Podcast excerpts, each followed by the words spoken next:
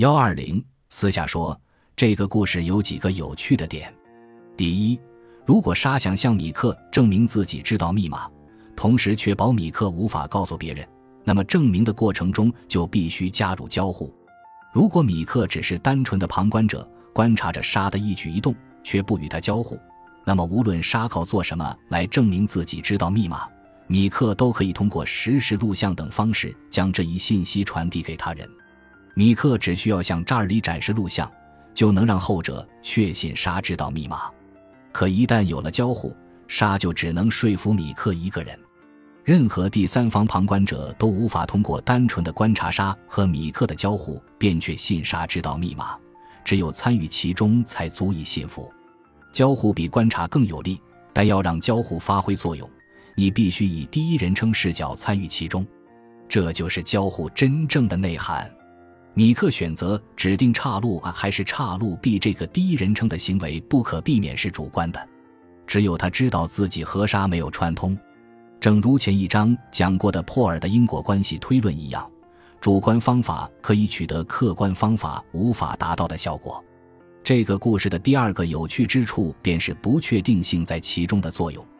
按照刚才介绍的方法，沙根本无法在不向米克透露任何多余信息的情况下百分之百地说服米克。我们可以把米克心中残余的不确定性尽可能的变小，但无法把它降至零。至少以这个方法是做不到的。第三个有趣之处是随机性扮演的角色。米克应该知道，沙是无法获知他指定岔路或者岔路 B 的顺序的，但这一点外人并不知道。米克每一次都可以根据自己的自由意志做出选择，如果他有自由意志的话。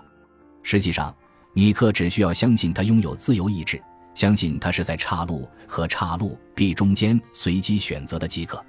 只要如此，他就能以较高的置信度确认沙确实知道密码。岔路啊，还是岔路 B 的选择是米克有意识做出的，还是由他大脑中的某种无意识的机制做出的？这都无关紧要。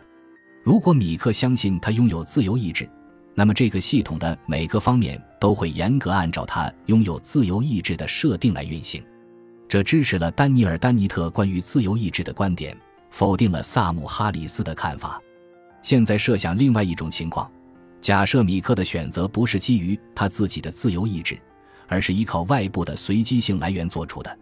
比方说，他可以采取掷硬币的方式决定是选岔路 A 还是岔路 B，但这会导致信息泄露，因为他可以录下掷硬币的过程，而只要有了米克掷硬币的录像。查尔里这样的第三方旁观者便可以像米克一样确定沙知道密码，因为录像会清楚地表明米克和沙并没有串通。为了保证沙的隐私，米克必须以某种不外显的方式做出是选岔路 A 还是岔路 B 的决定，而这样一来，他也放弃了说服第三方的能力。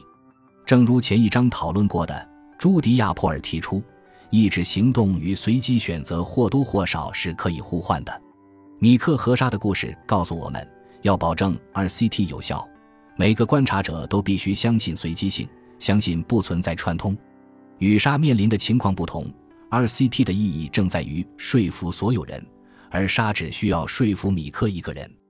说服所有人最简单的办法就是将生成随机选择所使用的机制公之于众，比如公开掷硬币的过程。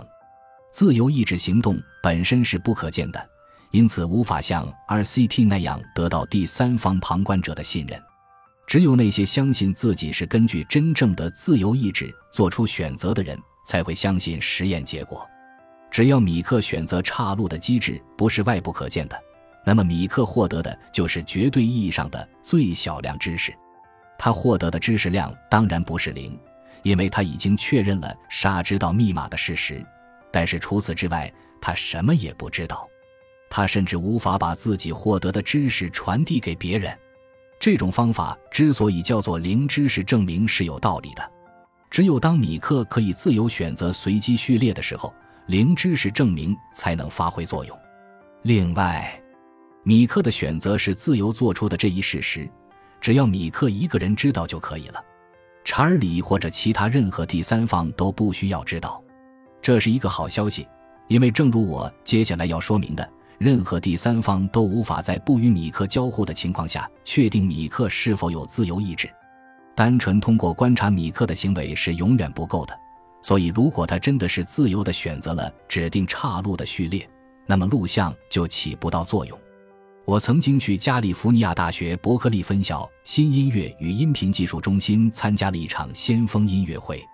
工程师在音乐会上展示了一件不用手就能演奏的新乐器，使用微软 Kinect 体感设备捕捉舞蹈演员的动作，由电脑将舞蹈演员的动作转换为声音。但坐在观众席上的我根本无法分辨，在台上表演的这位舞蹈演员是不是在伴着事先录好的音乐跳舞。音乐和动作当然是相关的，但这二者之间的相关性通常发生在舞蹈中，只有舞蹈演员自己才知道，我们所听到的音乐是他创作的。交互本质上就是一种第一人称事件，旁观者是无法从外部观察到的，只能亲身体验。在这个例子中，动作与声音之间的关联只有舞蹈演员本人才能体验。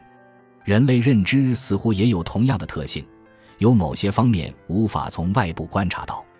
如果真如具身认知的支持者们所说的那样，认知本质上依赖交互，那么我们除非变成机器，否则永远都无法知道机器是否具有认知能力。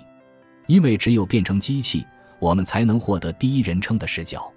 将我们的灵魂上传到电脑，或许是唯一能让我们判断电脑是否有灵魂的方法。而且，即便这种方法可行，即便我的灵魂上传成功，也只有我自己能知道。我没办法让你也相信。不管灵魂是什么，它可能本质上还是一种第一人称的知识，就跟米克阿里知道沙菲掌握密码这件事一样。这种知识是我们通过第一人称互动获得的。无法传递给任何第三人，至少无法让第三人同等信服。再说，即使是米克获得的知识，也不完全是确定性的。就像破尔的因果推理一样，米克的知识需要某些背景假设。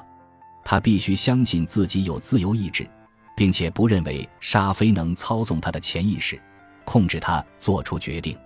说到底。你需要一点信任，才能免受各种阴谋论的干扰。